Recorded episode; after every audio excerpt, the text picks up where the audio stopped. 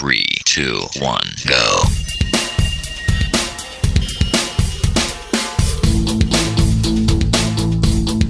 Enredando la informática que se escucha.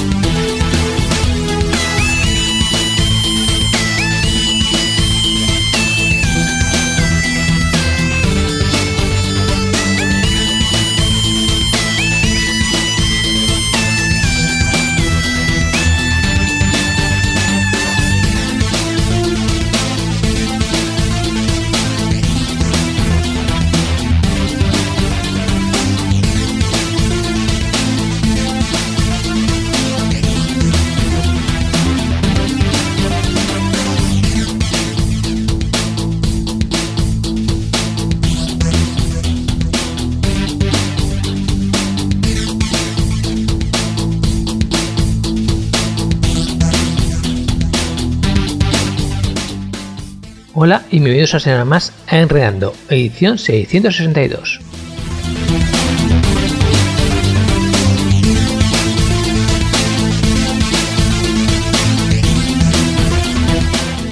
Quisiera saludar especialmente a nuestros oyentes del Canadá. Yo sé que estáis allí. Bonjour, mis amis. Bueno, como veis, tengo el francés bastante oxidadito, pero bueno, poco a poco. El castellano lo tengo mejor, eso sí. Bien, vamos ya con los contenidos del programa.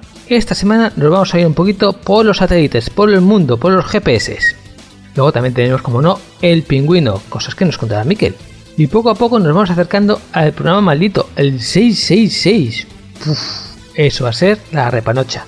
Sobre todo porque todavía no sabemos qué vamos a hacer. Pero en fin, va a ser demoníaco, eso sí.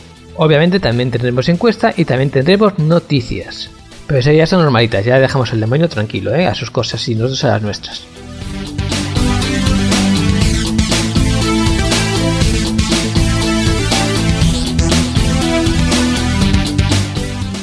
Y vamos a recorrer las formas de contacto www.enredando.net y el correo electrónico oyentes.enredando.net. Como de costumbre, abierta 24 horas al día, 365 días al año, festivos incluidos incluso en Semana Santa. Sin más dilación ni espera, nos vamos con las encuestas.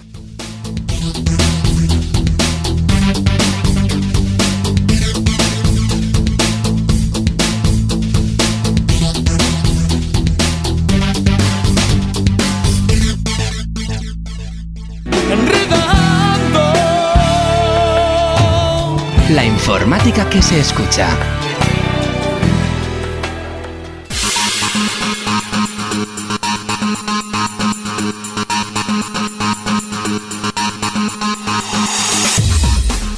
Ya están aquí las encuestas en esta edición 662 de Enredando.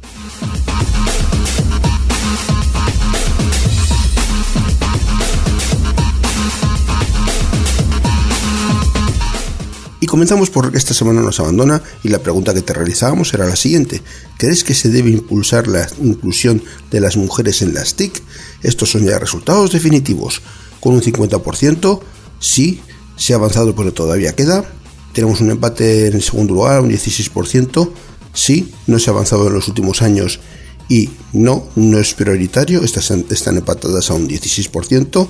Y también tenemos en el último lugar un 8%, otro empate entre dos respuestas. No, es un tema superado y no lo sé. Esta está en último lugar, empatada, son 8%. Y respuesta mayoritaria, ganadora, eh, con un 50%, sí, se ha avanzado, pero todavía queda. Y la pregunta que te realizábamos era la siguiente. ¿Crees que se debe impulsar la inclusión de las mujeres en las TIC? Esta es la encuesta que esta semana nos dice adiós y además es la última que queda en la página web antigua, con lo cual pues eh, desaparecerán las encuestas en, dicha página.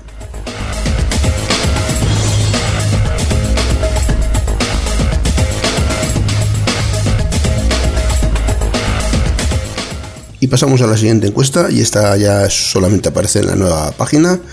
Eh, y bueno, la encuesta, la pregunta es la siguiente, que todavía se puede votar por ella. ¿Te preocupa que la CIA pueda espiar tus comunicaciones electrónicas? Estos son los resultados que van por el momento con un 62%, sí, creo que es un ataque contra mi intimidad, con un 23%, sí, deberían tener una orden judicial, y con un 15%, no, no tengo nada que ocultar. Respuesta mayoritaria por el momento con un 62%. Sí, creo que es un ataque contra mi intimidad. Y la pregunta que te realizamos es la siguiente. ¿Te preocupa que la CIA pueda espiar tus comunicaciones electrónicas? Puedes votar por esta encuesta entrando en nuestra web www.enredando.net.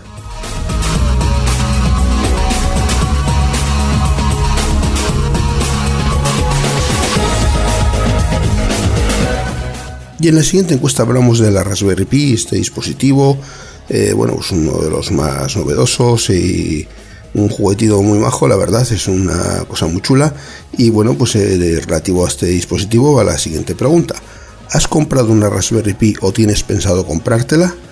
Estos son resultados, por el momento tenemos empate en primer lugar, un empate al 33%, sí, hace bastante tiempo que tengo una y no, nunca me lo he planteado, estas están empatadas un 33%. Y en último lugar tenemos también un empate con un 17%. Sí, tengo pensado comprar una en breve y no le veo utilidad. Estas dos están empatadas en último lugar a un 17%. Y en cabeza tenemos un empate a un 33%. Sí, hace bastante tiempo que tengo una y no, nunca me lo he planteado. Puedes votar por eh, esta encuesta y así rompes este empate. Eh, y la pregunta que te realizamos es la siguiente. ¿Has comprado una Raspberry Pi o tienes pensado comprártela? Entra en nuestra página web para votar, www.enredando.net.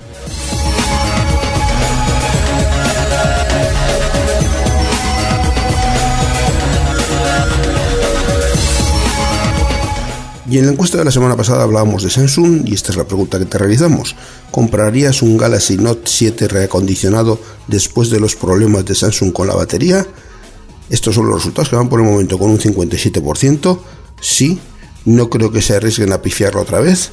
Con un 15% no lo sé. Y en último lugar, con un 14%, tenemos dos respuestas empatadas. Sí, Samsung es una marca que me da gran confianza. Y no, nunca he comprado productos de Samsung. Estas dos con un 14% están empatadas en último lugar. Y la respuesta que va ganando por el momento con un 57%, sí, no creo que se arriesguen a pifiarla otra vez. Y la pregunta que es la de la semana pasada, es la siguiente. ¿Comprarías un Galaxy Note 7 reacondicionado después de los problemas de Samsung con la batería? Puedes votar por esta encuesta entrando a nuestra web www.enredando.net.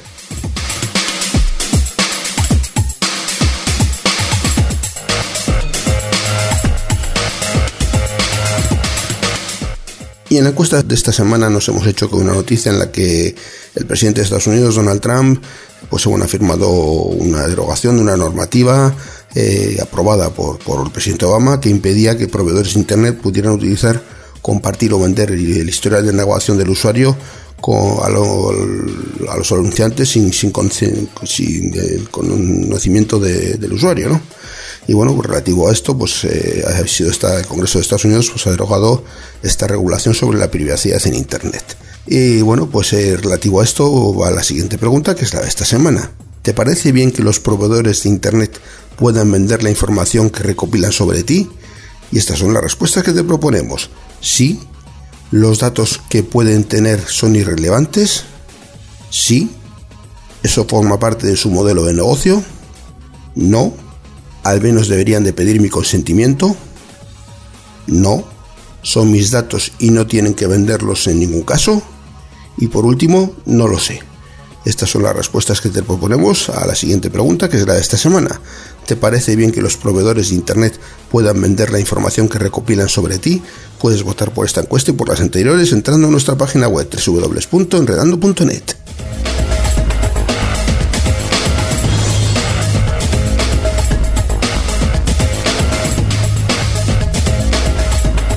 Y ya está aquí nuevamente Mortanauta que nos trae la sección de consultas F1.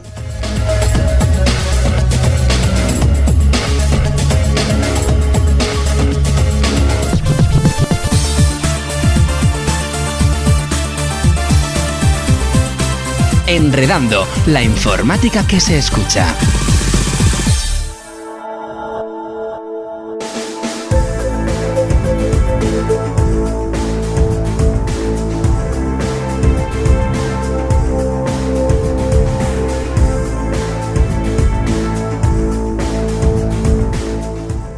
Os voy a pedir un poquito de ayuda porque Android y yo tenemos una relación de amor-odio que no sé cómo va a terminar la cosa. Bueno, uno de los dos volando por la ventana, no sé quién.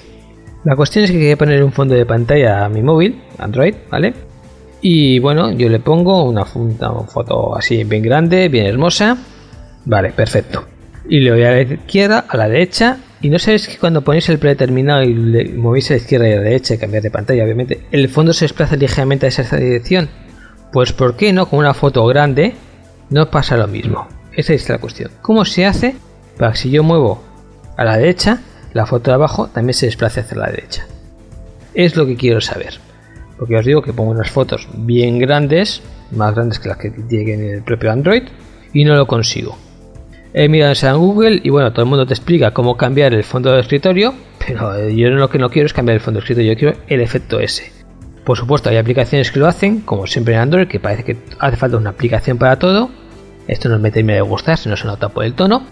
Pero bueno, yo quiero aprender cómo se hace eso. Tiene que tener algunas medidas concretas, tienes que hacerlo a través de algún sistema.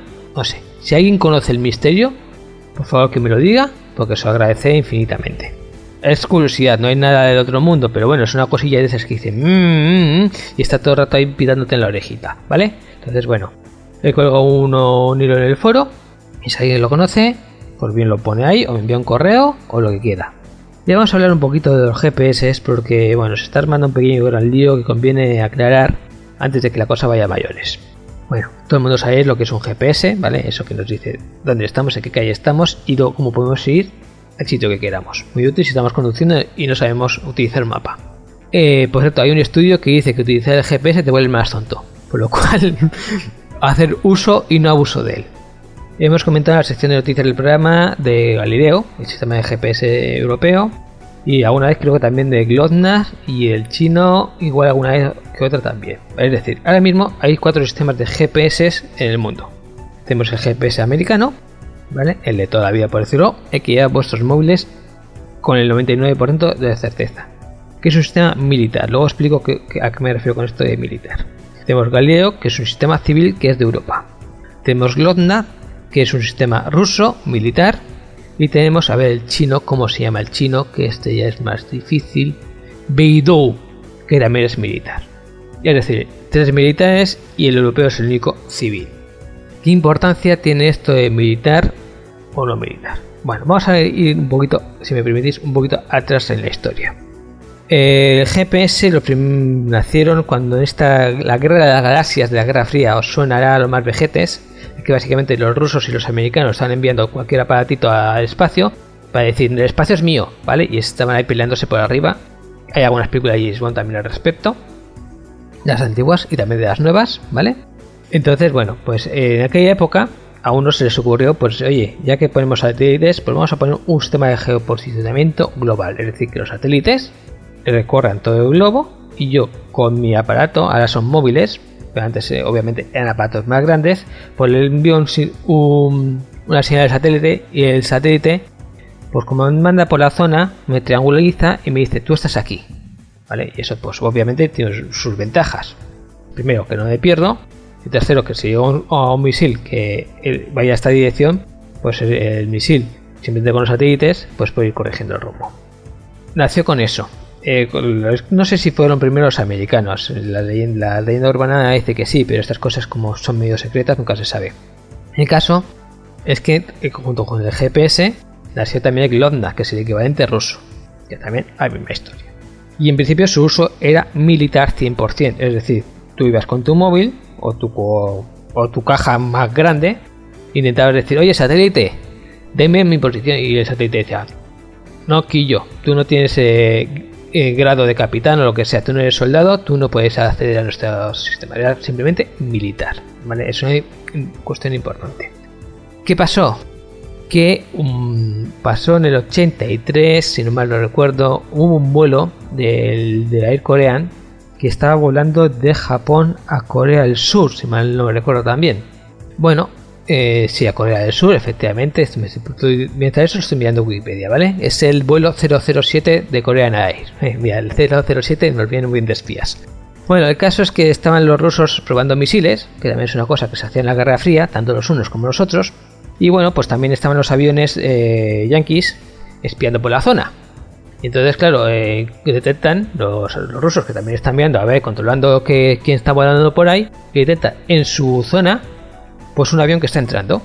Dicen, oye, eh, vale que estéis eh, fuera de nuestra zona espiando, pero ya en nuestra zona es pasarse un poquito. Y entonces cogen y despegan un avión o dos y van donde está el vuelo 007 Korean Air y dicen, oye, que estéis en nuestra zona. Los otros dicen, no, no, que no estamos en la zona, nosotros estamos en, en, internacional. No, que es esa zona. No, que tal, tal, tal. Y cuestión que termina con un misilazo y el avión cayendo, ¿no? Porque, bueno, los rusos pensaban que era un avión espía, cosa que también podía haber sido. Pero bueno, se dio la casualidad de que no era, sino que era un pobre avión de pasajeros que pasaba por allí. Y con la mala suerte que al hacer los cálculos del viaje se equivocaron y pasaron donde no tenían que pasar. A raíz de eso, bueno, de muchos idiletes de entre unos y otros, lo típico en aquellos años, pues bueno, eh, Reagan dijo que iban a poner público el sistema GPS. A partir de entonces ya no los particulares sueltos, que llamamos unos pobretones, que no tenemos aparatos de ese calibre, pero sí las compañías aéreas y los barcos, pues pueden acceder a este sistema de satélites y decir, oye, yo estoy aquí. Por supuesto, lo que llamaremos por el momento el mundo libre utiliza GPS y lo que llamemos el mundo comunista utiliza Glotna. Bueno, pues y de ahí pasó que se fue popularizando y eh, pues bueno, llevamos nuestros días que nuestros móviles, pues casi todos, si tenemos, sobre todo si tenemos el smartphone, ya tienen su propio sistema de GPS integrado. Importancia de que sea uso civil y militar hoy en día. Aparte, bueno, lo que los misiles os he comentado, pues bueno, la precisión que tenemos nosotros creo que son de 10 metros, estoy hablando de memoria, y las que tienen los militares son de 3 metros. Es decir, yo estoy aquí y, el satélite me va a decir que puedo estar 10, 10 metros a la izquierda o 10 metros a la derecha pero si yo soy un militar es mucho más preciso. Otro uso militar que se, en este caso no vamos a poner a los americanos, lo utilizan los rusos, en la guerra de Chechenia, un líder separatista está hablando por teléfono y, le cayó justo un misil encima. ¿vale? Utilizó la señal del teléfono para, para, posicionarle y lanzarle un misil. Esto es lo importante de que sea uso militar o uso civil.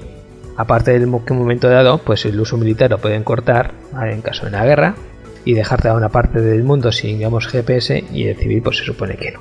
Ya me he ido un poquito por las ramas, ¿verdad?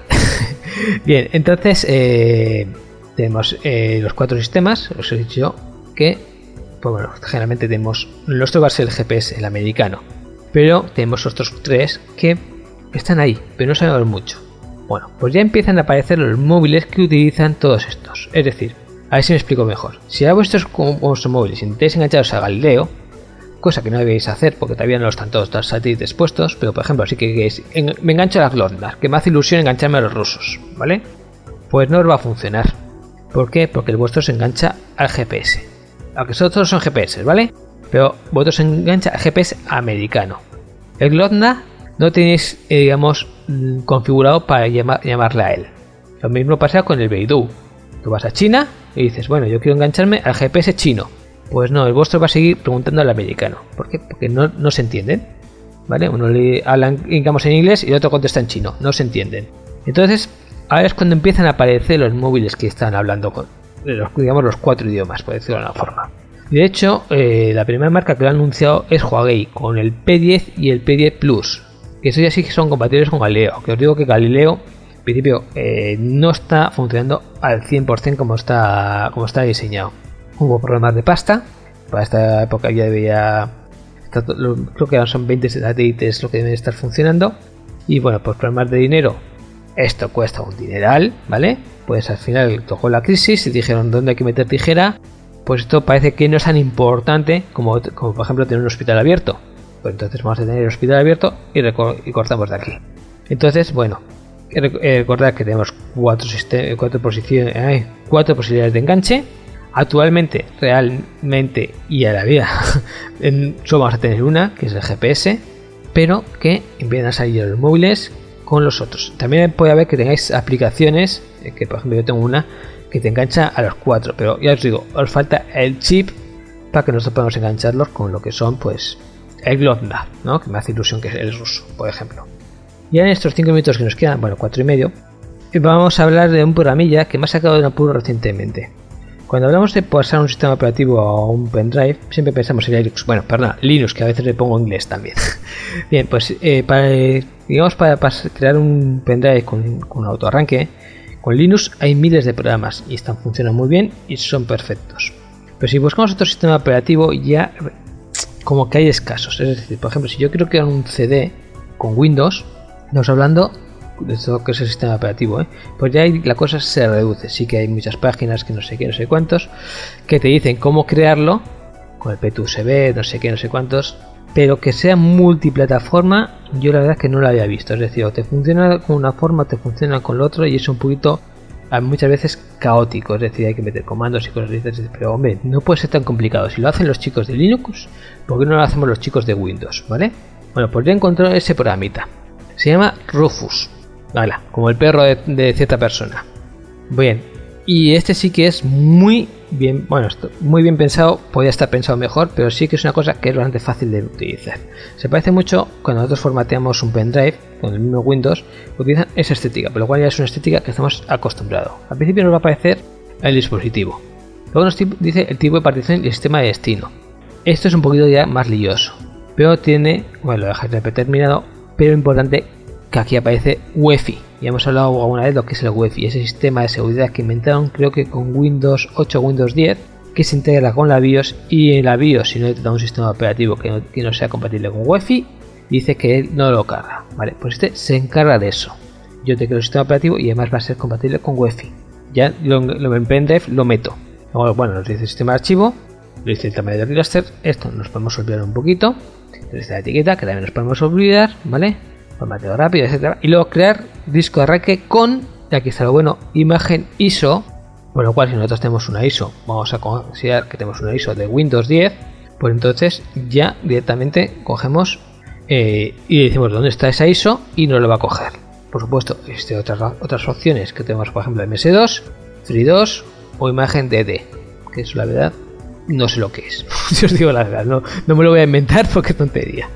Pero bueno, el MS2, pues bueno, el antiguo sistema de Windows, que se podría decir Windows, FreeDOS si ya su versión equivalente al día de hoy, pero bueno, también sería un sistema operativo gratuito que podemos tirar directamente. O nos dice, oye, tú quieres instalar un Linux Mint, pues me dices dónde tienes el ISO de Linux Mint y ya está. ¿Tienes una, una ISO de Windows? Pues Windows 7, pues me dice dónde está y yo te lo creo le damos taca, le damos a empezar, se va a tirar su ratito, como siempre, y luego cuando metemos ese pendrive nos saldrá como si hubiésemos metido el CD. Bueno, si tenemos un CD de instalación, de Windows debería ser eso, pues oye, nos permite, nos aparece tal tal y de ahí podemos instalar, por lo cual nos viene muy bien. Hombre, me frente a otros como los de Linux u otros, pues por ejemplo no tiene el otro Linux Live, Live USB, pues eh, tiene la opción de permanente, es decir, que tú puedas guardar información. Este no la tiene, son cosas diferentes. Pero nos permite eso, partir de un CD de Linux o un CD de Windows o un CD de otros web o lo que tengamos, ¿vale? Este digamos que es multiplataforma, no está tan limitado como los de Linux. No son tan potentes quizás si queréis, igual no son tan sencillos porque el Live USB es muy sencillo, pero solo es para Linux. Con Windows lo he probado, no funciona. Cambio, este sí que funciona. Ahí está la diferencia. La dirección es, vamos a ver, rufus.akeo.ie, os lo pondré en la página web, obviamente, pero está muy majo, ¿eh? o sea, la verdad es que me ha gustado y me ha sacado de un apuro bastante gordo. Tampoco ocupa mucho, menos de un mega. Bueno, y con esto llegamos al final, recordar la forma de contacto que es f1.agregando.net.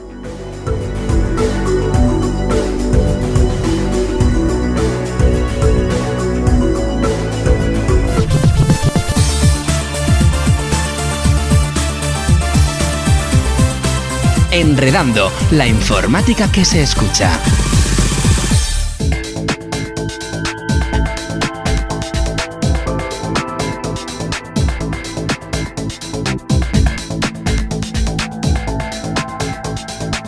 Ya está aquí la sección de software libre GNU Linux en esta edición 662 de Enredando. Yo soy Miquel Carmona y espero que los contenidos que he preparado sean de tu agrado.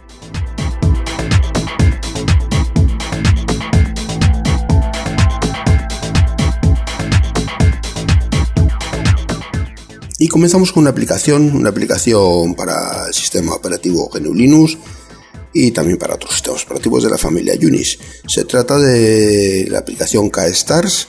Eh, KStars, esta K inicial en el nombre ya nos puede indicar que está preparada para el entorno de escritorio de KDE. Y bueno, pues se trata de eso precisamente un programa GNU Linux que simula un planetario. Forma parte de KDE, como hemos comentado ya, y tiene licencia, la licencia GPL eh, de manera que KStar es software libre.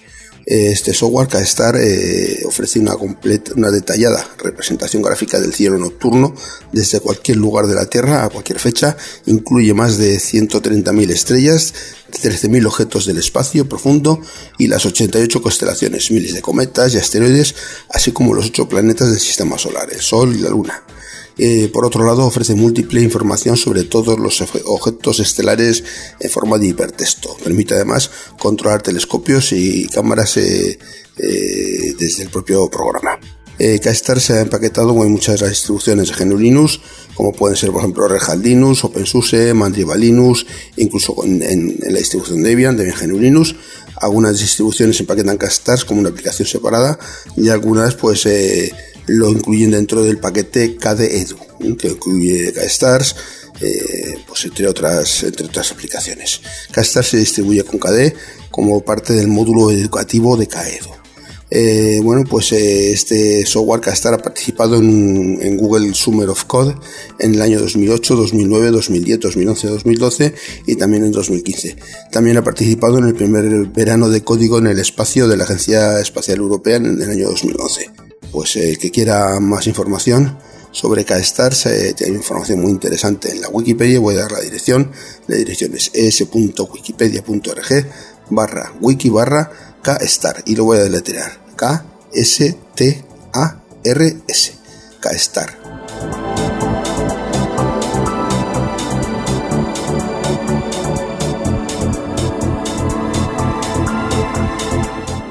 pasamos a otro tema y si antes hablábamos de un programa que podíamos denominar de entretenimiento, pues ahora vamos a centrarnos en un programa mm, más bien en el entorno pues, eh, educativo o también mm, del entorno de los juegos. Podemos llamarlo entre educativo y juegos. ¿no? Se trata de Flightyear, Flightyear, que es un simulador de vuelo multiplataforma y libre. Actualmente es una alternativa importante frente a los simuladores de vuelos comerciales y es probablemente el único programa de este tipo cuyo código es libre. Y sin intención de esconder cómo funciona internamente, lo que hace lo hace, lo hace muy extensible. Si bien hay jugadores que consideran que no consigue superar el nivel gráfico de los mejores productos comerciales, el modelo físico vuelo, del vuelo y el realismo de los controles está al mismo, al mismo mayor nivel que los mejores simuladores. Esto se debe a que Flightyear fue desarrollado desde un comienzo con un alto perfil técnico y científico. Se apoya en OpenGL y requiere hardware de la aceleración 3D para poder funcionar. La idea de Flightyear nació de la insatisfacción de un grupo de personas con los simuladores de vuelo comerciales existentes para PC en su momento. Un gran problema con estos simuladores es el hecho de que al ser propietarios no pueden ser modificados eh, como desee el, usuario y carecen de extensibilidad y flexibilidad. Vamos a hablar un poquito de las características. Eh, pues que Flyer pues, provee una base de datos del escenario mundial precisa y extensa. Desde noviembre de 2013 el escenario oficial del simulador hace uso de los datos provenientes de OpenStreetMap. Alrededor tiene, contiene alrededor de 2000, perdón, 20.000 aeropuertos reales. Eh, un terreno preciso de todo el mundo basado en la publicación más reciente de datos de, terreno. El escenario incluye todos los ríos, lagos, carreteras, ferrocarriles, ciudades, pueblos, terrenos, etcétera, etcétera. un modelo del cielo detallado y preciso con ubicaciones correctas del Sol, la Luna, las estrellas y los planetas para la fecha y la hora especificadas. Un sistema de modelado de aviones abierto y flexible y amplia variedad de naves de, aviones disponibles. Animación instrumental extremadamente fluida y suave, modela de una forma realista el comportamiento de los instrumentos del, mundo real. Incluso reproduce de forma precisa los fallos de muchos sistemas e instrumentos. Tiene un modo multijugador, tiene también simulación de tráfico real y opción de en tiempo real que incluye tanto la iluminación del sol, el viento, la lluvia, niebla, húmedo, etc. Vamos a hablar un poquito de los, de aviones. hay una lista de aviones Flyer incluidos en el programa y que esta, esta lista no incluye pues, los aviones creados por tercero. bueno, entre vamos a hablar un poquito de la evolución de, de Flyer entre 2004 y 2008. Eh, bueno, pues eh, ha pasado de la, de edición 094 0.9.4 en el 2004 y la última versión disponible que tenemos eh, ya en el año 2016 es la versión 3.4.0 de, de, 2016. Como comentábamos ya es de multiplataforma, eh, bueno pues eh, viene con la licencia GPL, software libre y bueno pues este software de simulación de vuelos es una alternativa interesante y bueno pues en código abierto a los simuladores de vuelo comerciales pues que puede ser de interés para que estos, usuarios que les interesa pues este tipo de, software de simulación de vuelo y solamente me queda finalizar eh, dando la, una dirección de para que quiera más información en la página de la Wikipedia y la dirección es es.wikipedia.org barra wiki barra Flygir, que se deletrea F, L y latina G, H, T, G, E, A, R.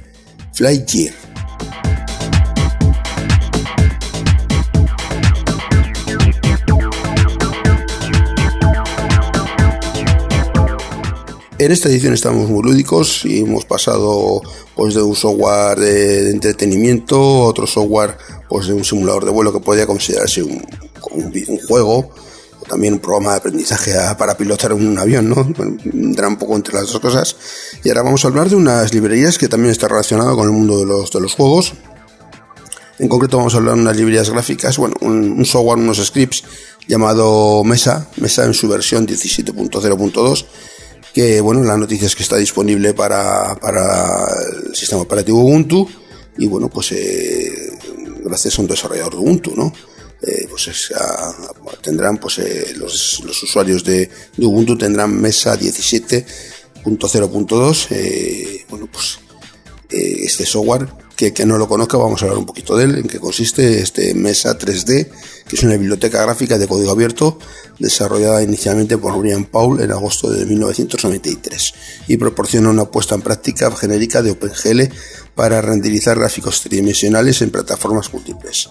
Desde septiembre de 2012, Mesa ha recibido el visto bueno de Cronos como AVI compatible con OpenGL.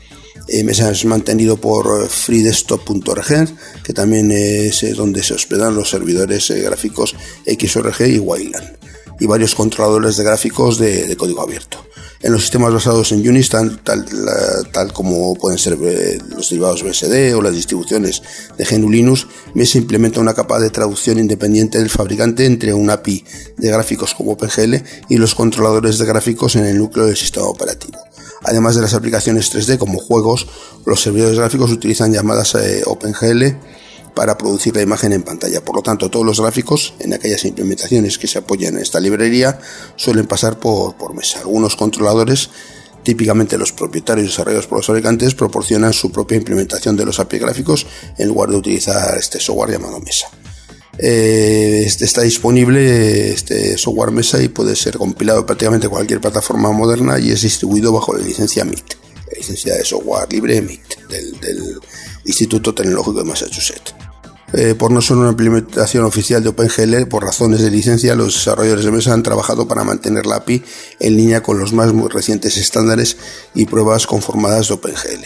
Mientras Mesa soporta varios tipos de aceleradores gráficos por hardware, también puede ser compilado como un renderizador solamente de software. Al ser de código abierto, es posible usarlo para estudiar el comportamiento interno de un render compatible con, OpenGL. Bueno, pues eh, este software eh, llamado Mesa, Mesa 3D, y la noticia que me ha llamado y por lo que me ha llamado la atención este software y no, no, lo había comentado nunca, nunca había hablado en esta sección, era pues que está la versión 17.02 y que han sacado, eh, está disponible esta, esta versión para Ubuntu, en concreto para las últimas Ubuntu, la 16.04 y la 16.10, que son las anteriores, aunque estamos en mes Ubuntu, todavía no, no ha llegado el momento en que han lanzado la, versión de este mes. Así que bueno, pues estas son las últimas disponibles hasta que saquen la, de este mes en el que estamos. Eh, solamente me queda para concluir este comentario sobre Mesa, Mesa 3D. Voy a dar una dirección de una página de la Wikipedia, o donde si no, la Wikipedia por supuesto, y la dirección es s.wikipedia.org barra wiki barra mesa-3D.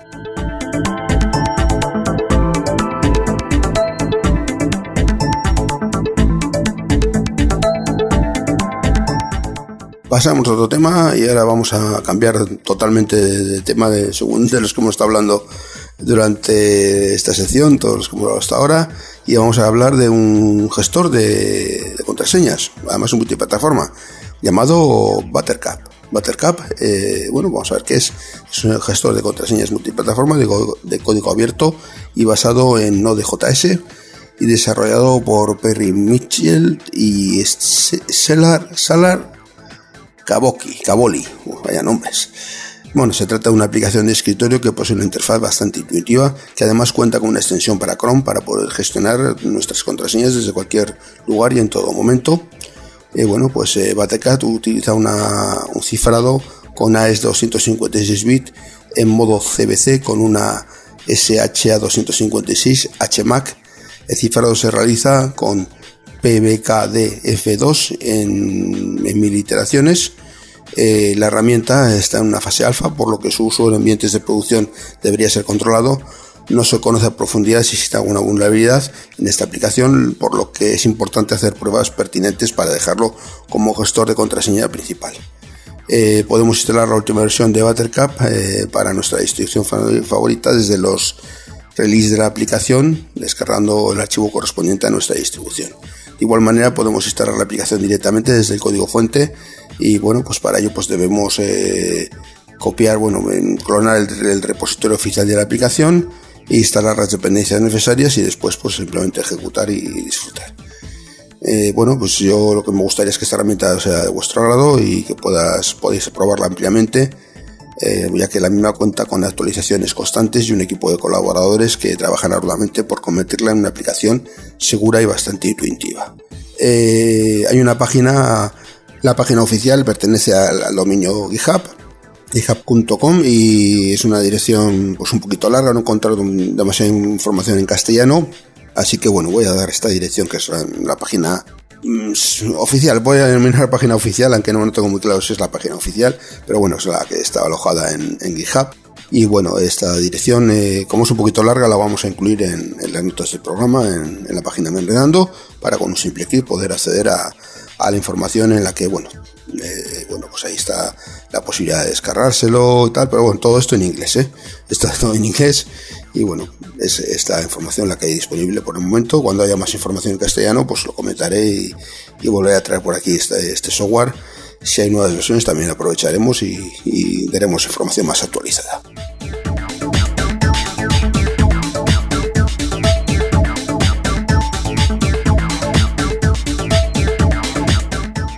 Esto es todo lo que tenía preparado para el programa de hoy. Espero que os haya parecido interesante. Y bueno, simplemente me queda recordar que hay a vuestra disposición una dirección de correo electrónico. La dirección es sl.enredando.net, sl de software libre. Y bueno, también recordar que ahora vienen fechas de Semana Santa, tenemos el Domingo de Ramos próximamente, la Semana Santa, y que a la vuelta pues volveremos con nuevos contenidos en Enredando. Y ahora, después de una pequeña pausa, vuelve Mortanauta y nos trae la sección de las noticias.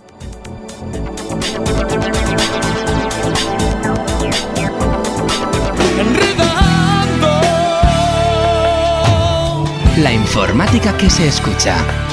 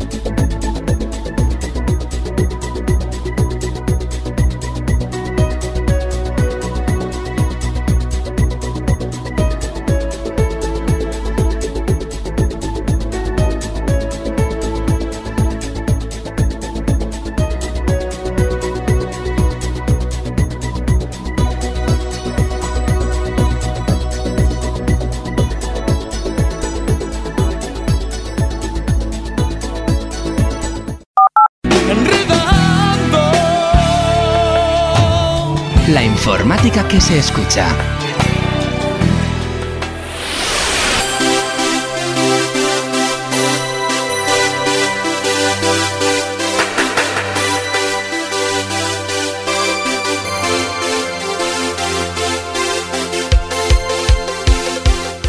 Vamos a empezar con una noticia bastante fuerte y bastante triste además. Porque bueno, ya sabes que Verizon compró Yahoo y también compró AOL y lo que va a hacer es fusionarlas de forma que Yahoo desaparezca. Bien, eh, en principio se creía que, bueno, Yahoo, un nombre con historia, ¿no? Es como Microsoft, Google, es un nombre que arrastra, pues se iba a mantener. Pero bueno, después de los últimos hackeos que han tenido y que la imagen parece que está un poquito tocada, pues Verizon ha decidido eh, cortar por lo sano y, pues bueno, hacerla desaparecer por completo. Eh, vamos a ver si vamos un poquito más aquí. Un punto importante es que OAT, que es la fusión de estas empresas, AOL y Yahoo, sea comandada por Tim Armstrong, actual CEO de AOL, y Marisa Mayer, que a la de Yahoo, que fuera de la compañía. Que bueno, esto ya se esperaba. Armstrong, el de AOL, será responsable de elegir los ejecutivos de Yahoo que se mantendrán en la compañía y aquellos que quedan fuera, donde los primeros rumores mencionan que Jen Fonforte, jefe de producto de comunicaciones, y Enrique Muñoz Torres, director de policía de búsquedas, tendrán un sitio en OAT. Básicamente van a hacer una limpieza muy fuerte. Aún se desconoce si el nombre Yahoo permanecerá en alguna parte o producto de la nueva compañía, pero en las próximas semanas se espera una potente campaña de lanzamiento donde se dará a conocer los detalles y lo que hará OAZ, la cual entrará en operaciones durante la compra de Yahoo, eh, cuando la compra de Yahoo quede cerrada, algo que sucederá durante la segunda mitad del año. Bueno, hay que recordar también que esto nos pone que eh, Verizon no se ha comprado la totalidad de Yahoo, que hay algunas cosillas, ¿vale? Como Yahoo Japan, algo de inversiones, una cosita de esas, que pasan a llamarse Altava. tenemos ahí dos cosillas, pero bueno, que a partir del segundo semestre, adiós a Yahoo. De una forma u otra, me imagino que será progresivo, porque vais a decir, ¿y qué pasa con mi cuenta de correo Yahoo? Bueno, en el momento no se sabe nada. Posiblemente sea tu cuenta de correo de OAZ, pero de momento no se sabe nada.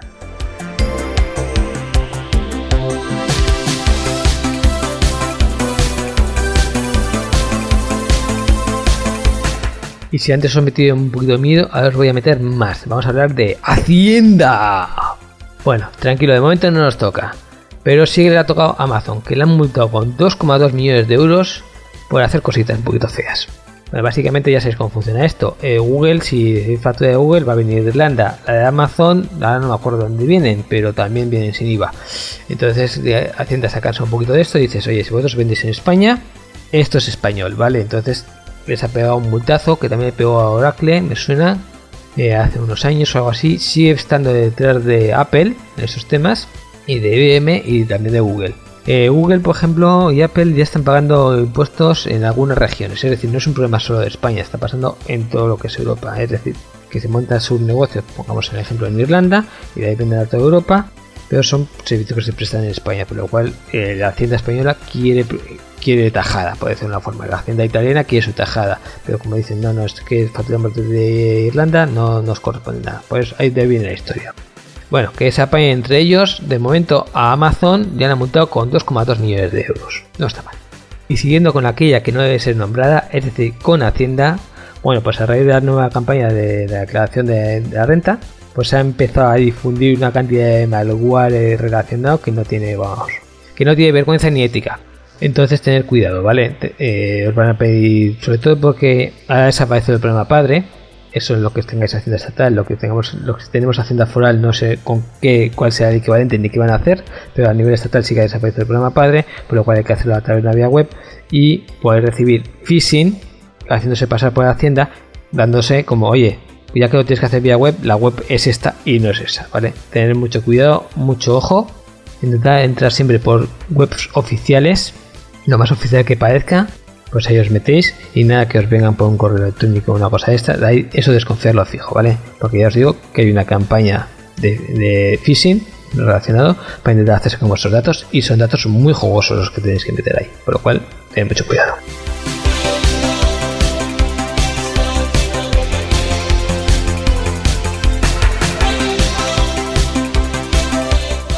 En Nepal se han cansado un poquito de los tramposos. Entonces, bueno, hay gente que dice que sube al Everest y luego pues, se queda más abajo, ¿vale? Es decir, que no lo sube. Y vais a decir, ¿por qué dicen esto? Y bueno, por prestigio. Tú dices, he subido al Everest y ya, pues sacas pecho. Y además por dinero, porque al fin y al cabo a ti te han patrocinado para que subiera al Everest. Si además se ha subido, pues oye, te sacan las revistas, por lo cual el año que viene posiblemente también te hagas un patrocinador, etcétera, etcétera. Y eso al fin y al cabo se convierte en dinero. Pero la cuestión había llegado a un grado tan ridículo que han dicho esto hay que cortarlo de alguna forma. Y como subir arriba un tío para ver si el tío ha subido, pues no tiene mucho sentido. Y poner ahí una cámara, pues como que tampoco iba a aguantar. Lo que han dicho es, bueno, mira, ya que subes, te, metemos un GPS en la mochila y si subes, el GPS nos lo va a decir. Y si no subes, pues mira, te fastidias y te quedas abajo. Y además, bueno, siempre está la excusa de la seguridad. Dice, mira, si te pasa algo, ya no sabemos dónde anda y te vamos a mandar el helicóptero justo donde estás encima. Pero bueno, que en verdad lo hacen por los tramposos, ¿eh? Pero la excusa les ha quedado bonita.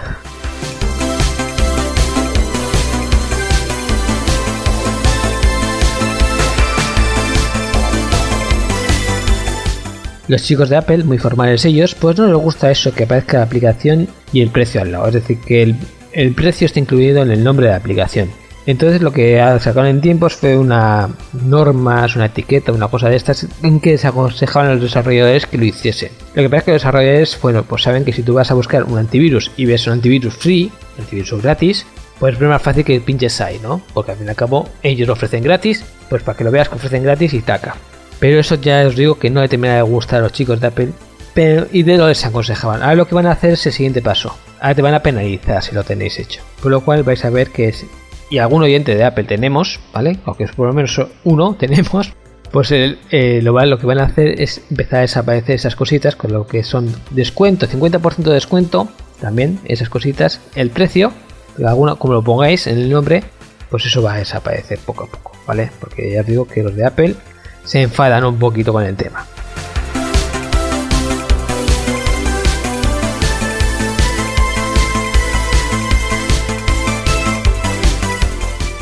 Y tenemos una nueva función en Google Maps que en verdad la han copiado de otras aplicaciones, porque esto ya lo tenía yo desde hace tiempo.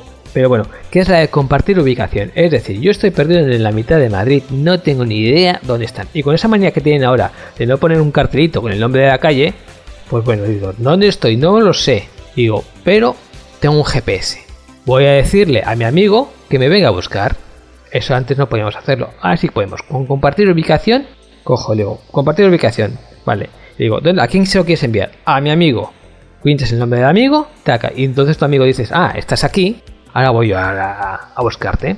Lo que no me ha quedado claro es que si tú te mueves, también se te mueve el cursor encima tuyo, es decir, si es un posicionamiento en tiempo real. Ellos lo dicen como sí, pero luego la forma de enviarlo a mí me queda la duda. En cualquier caso, bueno, pues lo que, esto puede ser el final de esas llamadas que dices, oye, ¿dónde estás tú?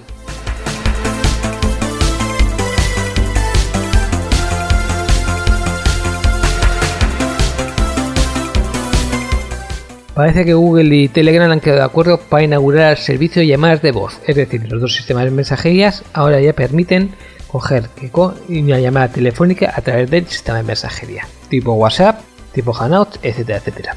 Con la particularidad de que Telegram está ahora mismo en, Europa, pero si me estáis escuchando de otra parte del mundo, pues igual no tenéis el servicio todavía activo. Han empezado con Europa, ¿vale? Los otros pues pueden ser la próxima semana, etcétera, etcétera.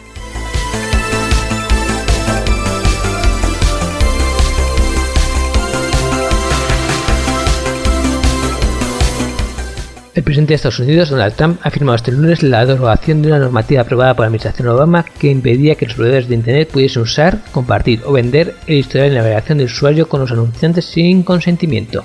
La normativa aprobada por la FCC habría obligado a los proveedores a solicitar el permiso previo de los usuarios para poder compartir datos como la geolocalización, la información financiera, de salud de los menores o incluso historial de navegación, sino la normativa también obligaba, estamos hablando del pasado, a tomar medidas de seguridad para evitar el acceso no deseado de hackers o cibercriminales, incluso a notificar a los usuarios de cualquier brecha o fallo.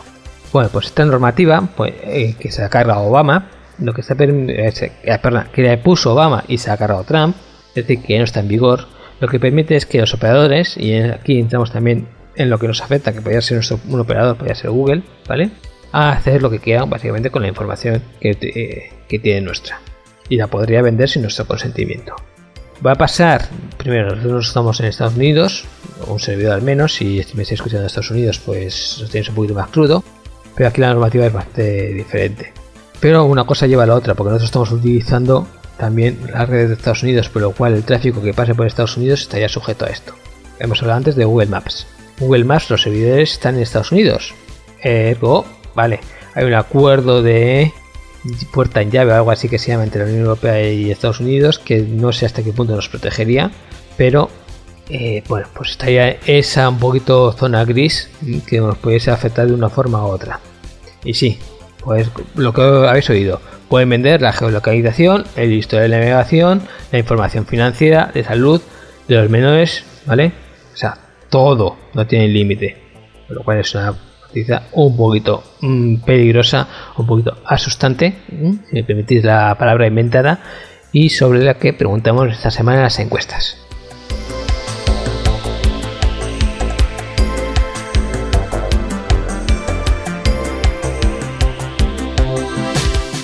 Yo la verdad es que Twitter no controlo mucho. Ahora tengo que meter horas, por cuestión del programa, la cuenta de enredadores y enterarme cómo va y ahí sacarle partido. Pero bueno, Parece ser que cuando tú creas una cuenta en Twitter, pues la forma de presentarte era un huevo. Gente nueva, pues todavía estás en el cascarón y luego salías al pájaro. Pero también parece, parece, ser que había gente mala por ahí, bueno, parece ser no, siempre hay gente mala por ahí que se mofaba un poquito de que tú fueses un usuario nuevo. Entonces, para evitar esto, pues bueno, Twitter ha decidido cortar por lo sano y ha ido a los huevos. Ahora lo que tendremos, un usuario nuevo, es un cuadrado no es una pelota, bueno, es un círculo exacto, pero bueno, una figura circular como cabeza y luego un semicírculo de cuerpo, así ni siquiera masculino ni femenino. Y sí que nos invitan a que lo personalicemos cuanto antes, también con una foto, con un avatar, etcétera, etcétera, para darle un poquito de así de color. Pero la verdad es que es una pena, porque eso luego tenía su gracia, pero bueno, ya sabemos que aquí la gente actúa como actúa.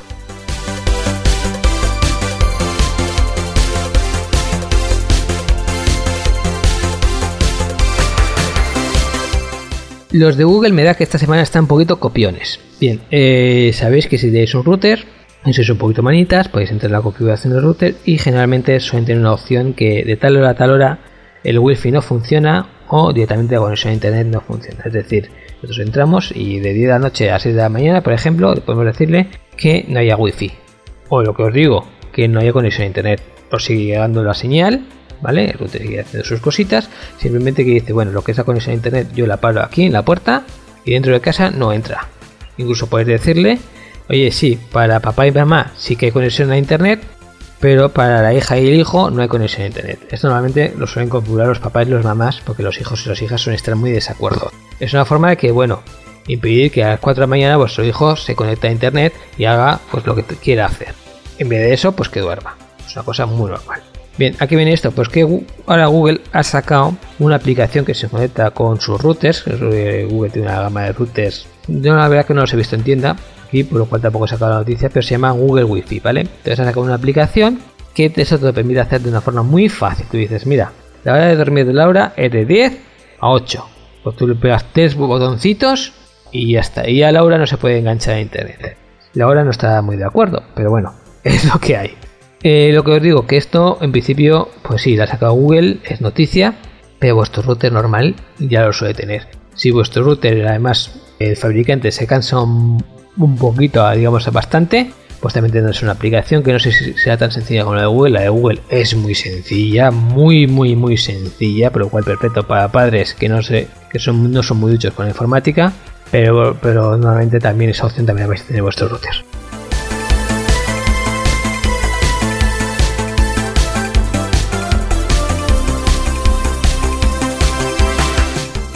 Y vamos a terminar con una noticia muy divertida, porque han abierto un bar ambientado en Mario Bros.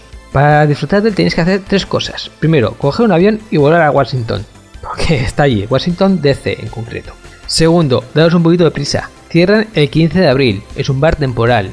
Y tercero, hacen una cola de dos horas. Madre amor, hermoso. Ambientado eh, en Mario Bros. con musiquilla de Nintendo, con Luigi's, fotos de Luigi's, con estrellitas, con setas, etcétera, etcétera. Muy divertido, muy chulo, pero solo hasta el 15 de abril.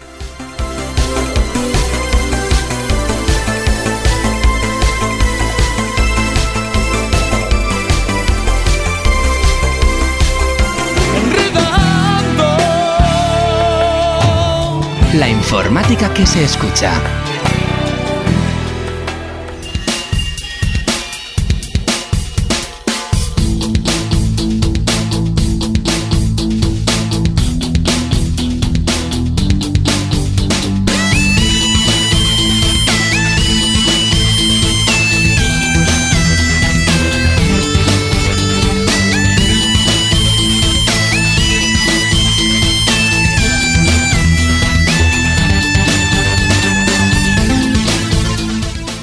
Con este resumen de las noticias damos por finalizado el programa.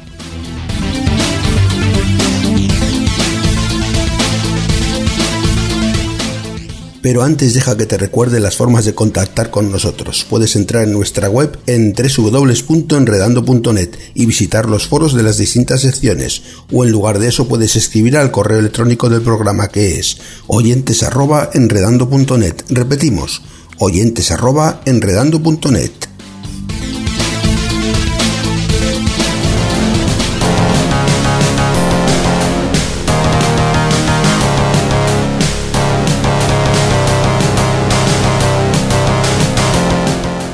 Y nuevamente te queremos acercar a un track, que son estos temas musicales que concursan en las partes informáticas. Espero que te guste que hemos elegido para despedir el programa de esta semana.